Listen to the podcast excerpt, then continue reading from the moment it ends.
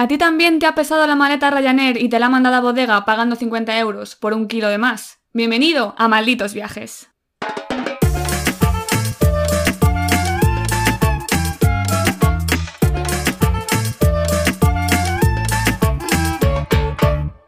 Hola, ¿qué tal estáis? Yo soy Eva y a mi lado como siempre está mi queridísima bolita Geraldine. En el episodio de hoy retomamos las entrevistas, que hacía mucho tiempo que no hacíamos ninguna. Las echábamos de menos, ¿eh? Ah, te iba a decir, ¿puedes hablar? Ah, sí, te he presentado, sí, puedes hablar. exacto. Las echábamos de menos. Las echábamos mucho de menos. Además, estrenamos eh, nuestra tercera temporada con una entrevista muy, muy, muy interesante. También te digo que yo las echaba de menos porque nos da menos trabajo. La Ya. que tiene que hablar es la otra, entonces Desde es como, bueno, Aunque el jaleo que tenemos para montar el set de grabación, madre mía. Antes de nada, bueno, eh, nuestra entrevistada que ahora se presentará nos va a hablar de Japón. Yo creo que Mm. va a estar muy, muy guay. Pero antes de nada, ¿qué tal estás? Yo muy bien. No me dejas contar más, así que en esta ocasión no, No, voy a puedes- contarte nada, no porque no tenemos tiempo. ¿Puedes dar un titular? Prefiero escuchar a nuestra entrevistada que nos cuente qué tal Japón y qué tal los japoneses. Te estás haciendo lo interesante. ¿Tú qué tal estás? Yo bien, bien. Sí. Pues venga, tienes razón. Vamos a presentar a nuestra entrevistada, que fíjate si no queremos trabajar, que en vez de presentarla a nosotros, se va a presentar ella. Vamos a llamarla. Querida invitada Lucía, eh, tienes 30 segundos para demostrar que eres digna de estar en este podcast. Cuéntanos. ¿Quién eres? Konnichiwa. bueno, pues me llamo Lucía, soy científica, estoy haciendo la tesis en hipertensión. Ahora mismo estoy en Londres porque estoy haciendo una estancia aquí predoctoral. Y cuando no estoy haciendo la tesis, cuando no estoy liada con los ratoncillos de experimentos, eh, me encanta viajar y recorrer todo el mundo. Vale, yo creo que A mí me parece interesante. aceptamos candidata. Efectivamente, bueno, Lucía es amiga nuestra, muy buena amiga. Y hoy, eh, bueno, de toda tu experiencia viajera, hemos querido que nos hablaras de Japón porque nos apetecía irnos al continente asiático. Que no le hemos tocado mucho. Que no le hemos Bueno, tocado excepto mucho. Eva que cada dos por tres saca su estancia en Japón. o En sea, en. Japón, no, en Asia, perdón. Hombre, yo cada vez que puedo lo cuento. Por eso. Pero Japón es verdad que es un territorio que me llama mucho la atención, que no hemos tratado mucho en el podcast. y- Desconocido para nosotras porque no hemos estado aún. Completamente. Así que como queremos ir pronto, pues esperamos, Lucia, que nos cuentes muchos consejos y trucos para organizar un viaje allí. Pero antes de nada, ¿por qué fuiste a Japón? ¿Por qué escogiste Japón el verano de 2019, si no recuerdo mal? Bueno, pues lo escogí porque eh, con mi pareja tenemos esta absurda mm, competición en la cual cada año uno le toca elegir el viaje. Entonces, él es muy friki, muy enamorado de la cultura japonesa, tengo la casa llena de figuritas de mm, cosas de Japón y el año que le tocó elegir, pues dijo que nos íbamos a Japón y allá que nos fuimos. O sea, tú no querías ir, ¿no? Básicamente fuiste obligada. O sea, de primeras no era un sitio que, mm, por desconocimiento, que me, que me gustase mucho, pero la verdad que luego allí me encantó. Bueno, vale, me convence. Vamos a comenzar por el principio. Nos has dicho que no querías ir a Japón, pero allí acabaste. ¿Cómo lo organizasteis? Es decir, ¿cómo se organiza un viaje a Japón? ¿Qué cosas tuvisteis en cuenta? No sé si lo hicisteis por agencia, os ayudó alguien o os encargasteis totalmente vosotros. Eh, nada, me encargué yo porque me encanta organizar viajes y lo, y lo gestioné todo yo. Entonces, lo primero, tal vez, igual la gente se está preguntando en qué fecha ir a Japón. La verdad es que Japón es un sitio mm, muy estacional, en cualquier fecha que vayas es muy interesante, porque en invierno es verdad que hace bastante frío, pero tiene que ser precioso ver todos los templos, los paisajes, todo nevado. Aparte es la, época más barata para ir. Luego en primavera es muy famoso el Sakura, que es el festival este japonés donde todos los cerezos están en flor. Entonces ahí tal vez eh, sea muy bonito de ir, pero es verdad que los precios van a subir muchísimo. Y nosotros fuimos eh, a finales de agosto, que según todos sitios es como lo peor para ir porque hay lluvia, hay tifones, vamos, estábamos bastante asustados de que se nos arruinase el viaje, hacía bastante calor, pero la verdad es que no nos llovió, no nos llovió mucho, así que está bien. Yo creo que en cualquier época puede estar bien para, para viajar a Japón. Luego, en cuanto al transporte, eh, nosotros cogimos el Japan Rail Pass, que es, bueno, básicamente Japón es un país muy largo, hay 3.000 kilómetros de una punta a otra, entonces es verdad que es muy caro, o sea, es bastante caro este, este transporte, pero te ahorra muchísimo tiempo y es una pasada viajar en los trenes Bala o Shinkansen, no sé cómo se pronuncia. Y- Ese acento no ha nos- sido muy japonés. ¿eh? Shinkansen, Shinkansen. Y nos movimos, nos movimos en, en tren bala la mayor parte del tiempo. Y no sé qué más. Eh, bueno, el Japan Rail Pass hay de 7, de 14 y de 21 días. El de 14 es el que nosotros cogimos, cuesta unos 400 euros. Entonces, como digo, es bastante caro, pero, pero merece la pena. ¿Cuánto tiempo estuvisteis? Estuvimos dos semanas. Vale. En cuanto al alojamiento, eh, yo sí que recomendaría, pues al final un poco probar de todo, tanto irte a un hotel, que allí sí que es verdad que las habitaciones son bastante pequeñas, porque como es mucha gente viviendo uno encima de otro, las habitaciones son muy chiquititas. Pero también eh, probamos a dormir en un ryokan, que es el típico eh, alojamiento tradicional japonés, con el futón, el suelo de tatami, muy guay. Y sí que me quedé con ganas de probar los hoteles cápsula, Sí. que parecen bastante claustrofóbicos. No sé si vosotras habéis dormido en alguno, Yo no, yo no. pero, pero sí. Yo creo que el alojamiento más raro en el que he dormido es una litera doble de matrimonio, ¿no? Así como en hotel ¿Y cápsula. yo también ¿no? he estado? Claro, en esa contigo. litera? Ah, sí. pues yo no me acuerdo. Era como una cápsula litera, pero de matrimonio. Ah, ¿Cómo que no has estado? En Tailandia, imbécil. Joder, no me acuerdo de verdad. Es que no te acuerdas últimamente de nada. Tío, es que soy Dory. Bueno, yo Pero creo que- sí, fue muy guay ese sitio. Claro, claro. pero en hotel cápsula como tal, no. O sea que bueno, alojamiento, transporte, eh, Comida, no sé si nos quieres contar algo.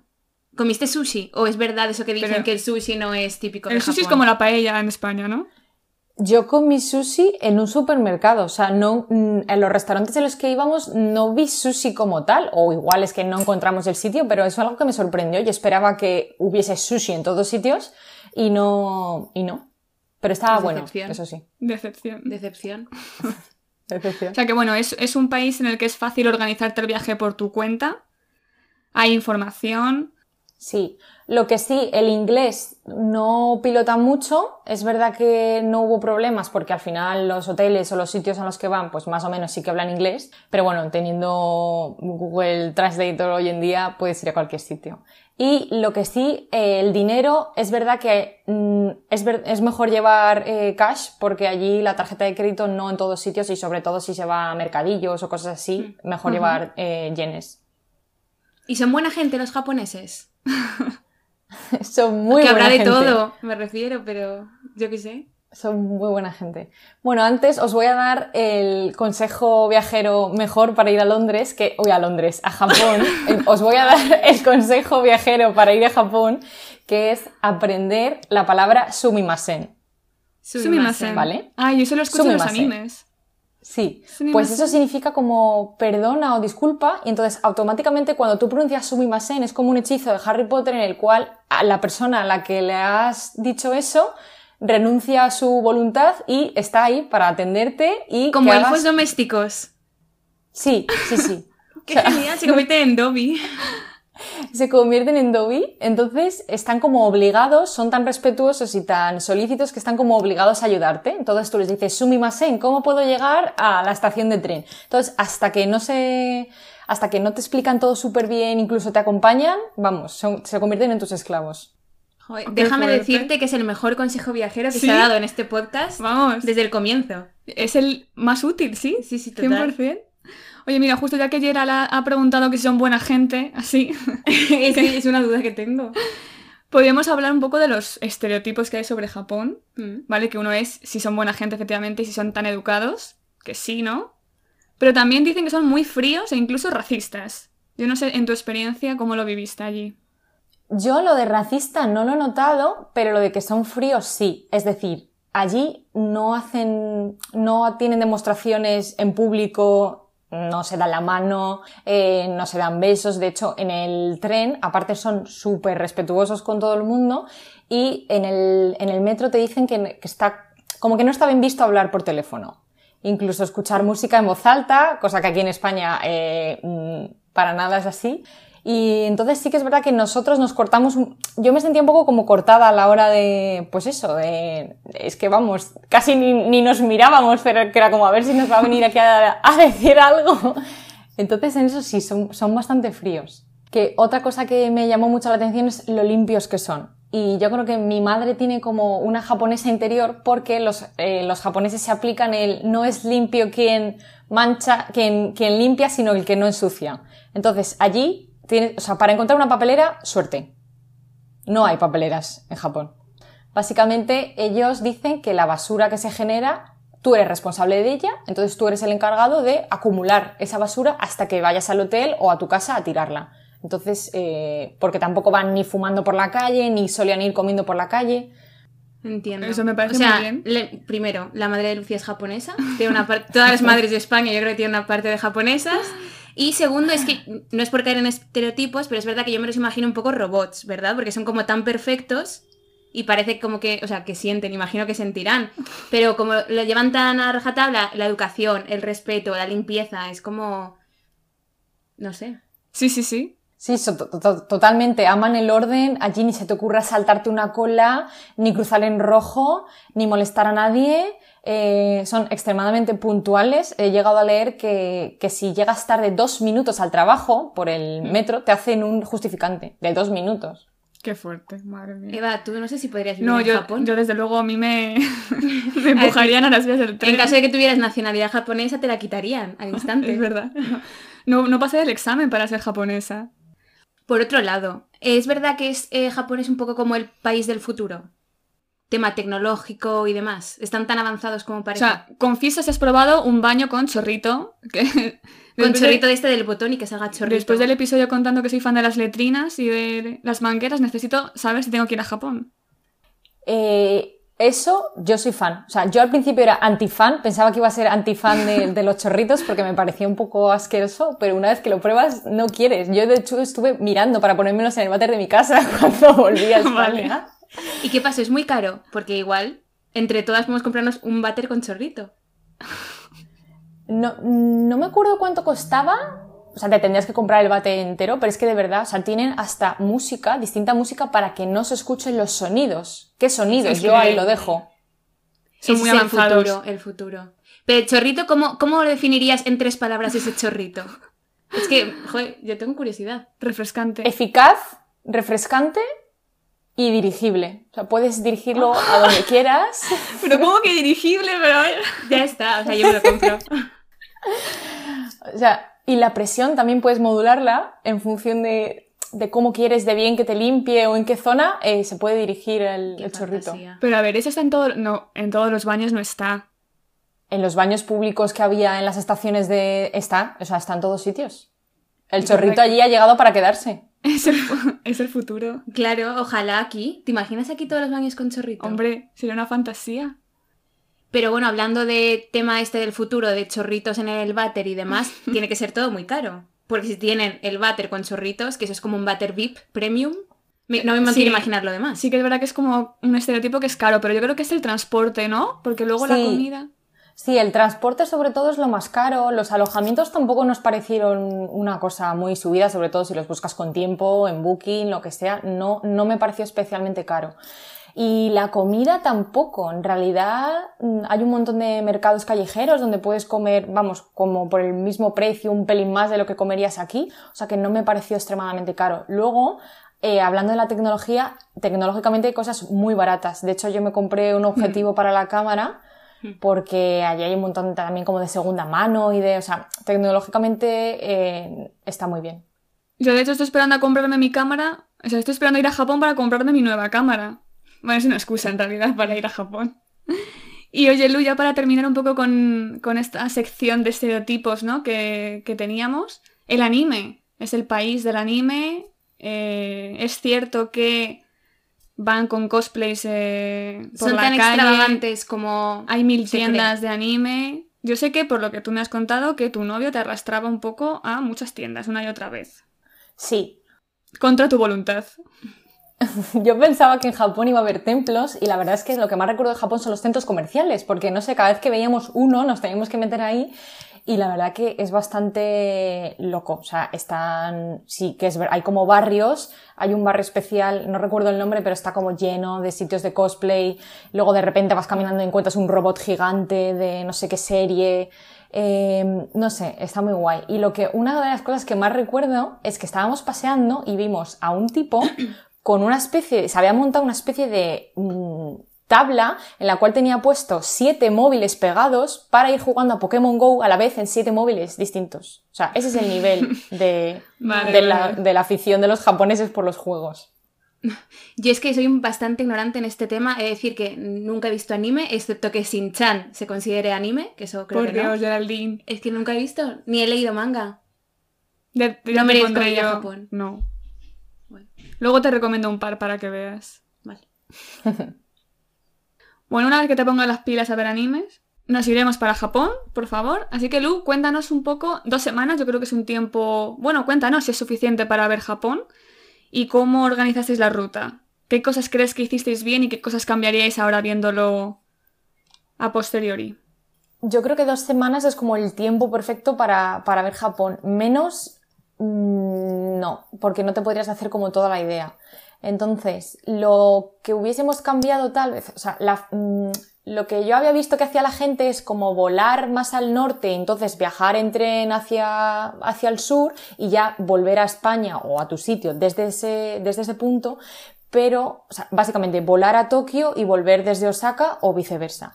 Pero cuando miramos los vuelos, los precios de Osaka estaban disparadísimos. Entonces al final eh, fuimos y volvimos desde Tokio.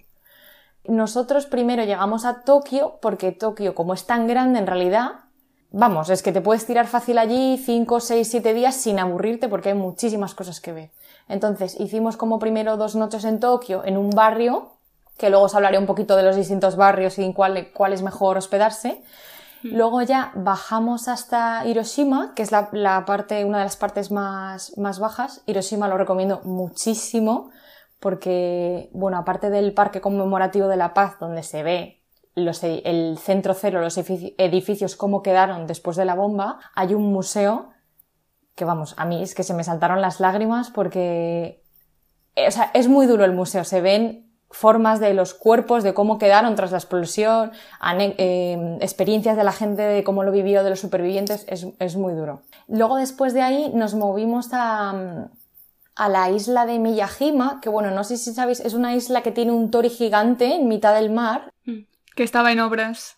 Estaba en obras, o sea, básicamente tenemos fotos con unos andamios porque no se veía nada cuando llegamos. Pero bueno, aún así la isla es muy bonita. Después bajamos a, a Kioto, eh, donde estuvimos tres noches. Bueno, Kioto a mí me gustó más que Tokio porque es como más tradicional, con un montón de templos súper bonitos. Eh, no sé, es, es muy bonito. Eh, después de ahí fuimos a, a Nara, que está a 45 minutos de, de Kioto, que es el, bueno, el sitio famoso pues, por los ciervos y todo eso. Mm. Inciso. Eh, ¿Qué? ¿Qué tal con los ciervos? ¿Esto es maltrato animal? ¿Están ahí, o sea, están en buenas condiciones? Están... mm, a mí no me gustó. No me gustó porque había muchísimos. Eh, la gente... A los ciervos han aprendido a hacer la reverencia para que les des comida. O sea, los ciervos te empiezan a hacer así para que les des comida. A mí un ciervo me atacó porque que era real fooder y quería robarme los anacardos. o sea, fui atacada allí por un ciervo. Entonces, pues lo piensas y al principio es como, ay, qué monos los ciervitos, pero en realidad mm, todo el impacto medioambiental que tiene que tener, pues no debe de ser muy, muy bueno, la verdad. Pero bueno, es un sitio muy bonito de ver porque además tiene el Buda sentado más grande del mundo, es enorme. Y después de ahí, a, la, a cinco minutos, está el típico, a ver si lo digo bien, Fushi Inari Taisha, que es el santuario con los toris naranjas, el pasillito. Bueno, ese sitio es como el más instagrameable, yo creo, de todo Japón. Sí. Es muy bonito verlo al atardecer y ahí han grabado Memorias de una geisha, sale en una de las, de las escenas. Mm. Y fue muy bonito verlo. Después, desde ahí, nos fuimos a Takayama y Kanazawa, que son unas aldeas tradicionales en los Alpes japoneses. En invierno tiene que ser muy bonito. Y ahí es donde dormimos en el ryokan, nos bañamos en el onsen, que es como una especie de baño termal privado. Cuidado, porque en muchos onsen no dejan entrar a gente tatuada. Bueno, los tatuajes en Japón, que no lo he dicho antes, eh, están considerados un poco tabú porque se asocian a la yakuza, que es la mafia japonesa. Mi novio está tatuado de arriba a abajo. Eh, y entonces iba un poco temerosa de qué iba a pasar. Pero no, hay algunos onsen que sí que te dejan. Así que no hubo ningún problema. Eh, entonces, bueno, esos pueblitos eh, así con las casitas de madera y tal, aparte son famosos porque son la tierra del sake y de la ternera de Gida. Que bueno, yo no como carne, pero para los que le gusten, por lo visto, eh, los chuletones de esas vacas deben ser espectaculares. Y ya después de estar en esa zona de los Alpes japoneses, volvimos a Tokio y allí ya estuvimos como cinco o seis días. Y bueno, pues lo típico de fuimos al Museo Ghibli, que es súper divertido, es muy bonito, a quien le guste pues todo lo del viaje de Chihiro, está muy bien. Eh, más centros comerciales, eh, subimos al Skytree, que es como, bueno, de los más altos del mundo, que hay un ascensor que va súper rápido y se ve todo, todas las vistas. A quien tenga miedo a las alturas, que no vaya porque el suelo es de cristal, entonces eh, estás a 500 metros de altura viendo cómo puedes precipitarte al vacío.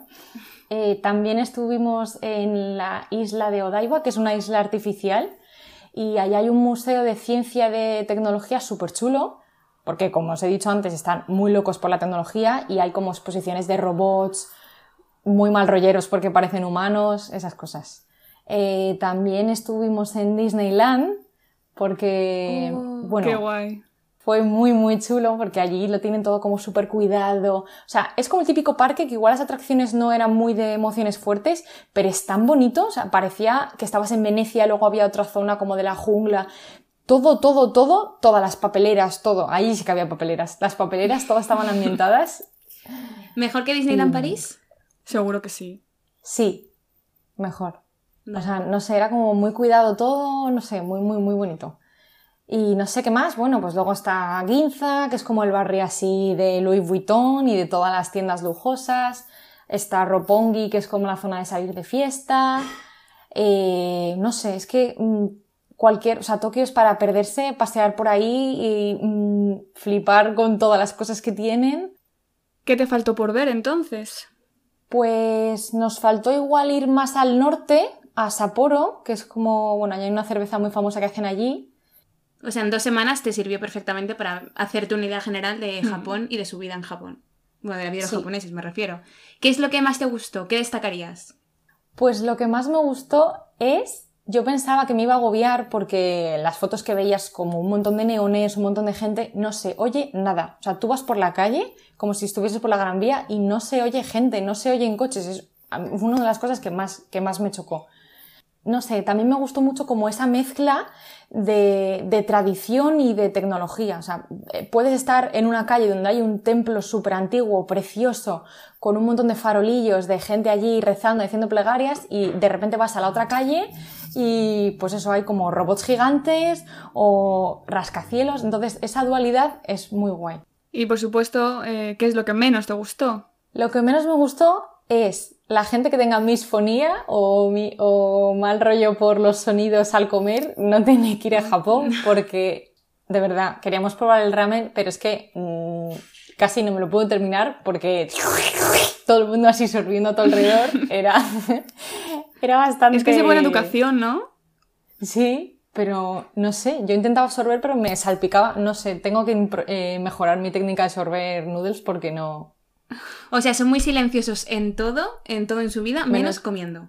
Menos comiendo, perfectamente. Muy fuerte. Es como muy raro, sí. Con todo esto que ya nos has contado, ¿volverías? Sí, sí, sí. Sí. Volvería. Y yo voy más allá. en otras- ¿Vivirías en Japón? Eh, yo creo que no viviría en Japón porque me sentiría muy sola en el sentido de que hay mucha gente, pero como son tan fríos y tan educados que a veces es como, Dios, no quiero que seas educado, quiero que me des un abrazo o quiero poder llegar y contarte algo y darte así una palmada en la espalda y creo que para eso los japoneses no, no podría tener amigos buenos japoneses. Qué cortante, ¿eh? en plan, yo amigos japoneses nunca. Me imagino un japonés, ¿quieres ser tu amigo? No. No. Ya estamos casi terminando, Lu. ¿Queda algo más que nos quieras contar sobre Japón? Para animarnos a ir o para... Me iba a decir desanimarnos a ir, ¿no? Pero... Pero para que Ah, lo sí, sepamos. para que vayamos con Tenerlo en todo el conocimiento, sí. Pues otra cosa que me llamó mucho la atención es que eh, hay muchísimos recreativos, está lleno de como de tragaperras, las típicas máquinas de, de coger la bol, el peluche, que es, siempre son un timo porque nunca coges el peluche. Eh, Eh, Yo un día cogí uno. ¿Sí? Es más, está ahí en Brighton. Oh, O sea que existe, Pues- me refiero, puede pasar. Yo fui la elegida. Hay pruebas. En este caso. Pues no, yo allí no fui la elegida para nada, no me quise gastar el, dinerito en probarlo, pero me llamó mucho la atención y luego leyendo los, asiáticos, los japoneses supongo también, tienen un problema de adicción a los juegos bastante importante. Entonces, es verdad que, que, que que había muchísimos eh, gamers y muchísimo todo como muy, no sé. Luego es que los muñecos estos que tienen relacionado con el anime, la mujer es como hipersexualizada, todas la- las figuritas de... Eso fue un poco así también raruno, sí. Sí, yo creo que Japón no deja indiferente. Exacto. Justo es Mm, como la sí. palabra. Pues yo creo que ha sido una entrevista súper guay. Yo tenemos claves, tenemos cosas. Tenemos recorrido, o sea, no Sí. necesitamos nada más. Bueno, necesitamos la última pregunta con la que cerrar. Iba a ¿Qué decir, es? necesitamos dinero para ir. También. Pero, ¿cuál será tu próximo viaje? Sí. Bueno, es que estás en Londres. Sabemos, será para España para venir a vernos, supongo. O, o para que vengáis vosotros a, a verme aquí, a Winter Wonderland. A Winter. Wonderland. Sí. Efectivamente. Yo, o sea, ya tengo el billete. Si alguien quiere saber cómo se viaja a Londres en tiempos de COVID y de Brexit y de todo, ¿dónde pueden encontrarte para escribirte y preguntarte? Pues me pueden encontrar en Lu con dos U's, Black con Q y dispuesta estoy a contestar cualquiera de las preguntas. ¿Querrás volver al podcast para contarnos? Se me ocurre, por ejemplo, Cuba. Se me ocurre, bueno, Etiopía, que fuimos juntas. Tienes muchos que, muchas cosas que aportarnos. Buah, me encantaría, la verdad que me lo... Estaba un poco nerviosa. De hecho, hoy estaba en un congreso internacional al cual me he escapado para grabar aquí al, el podcast y estaba Somos más nerviosa. Estaba más nerviosa por la, la entrevista que por la charla que estaba dando a gente por ahí, científicos importantes. Ese es el nivel. ¿Qué nivel, eh? Eso sí, o sea, yo me siento orgullosa por esto que acaba de decir. Pues muchas gracias, Lu. Ha sido genial tenerte aquí. Y, y muchas gracias. Sobre todo, yo creo que por el consejo viajero del. Para mí lo mejor, ya te he dicho, o sea... Sumimasen. Pues nada, chicas, arigato gozaimasu, que significa muchas gracias, y nos escuchamos en el siguiente episodio. Muchas gracias. Adiós. Adiós. Y nosotras también nos despedimos de momento. Si te has quedado con ganas de más, nos vemos O escuchamos en el próximo episodio de Malditos Viajes en 10 días. Muchas gracias por escucharnos. y hasta la próxima.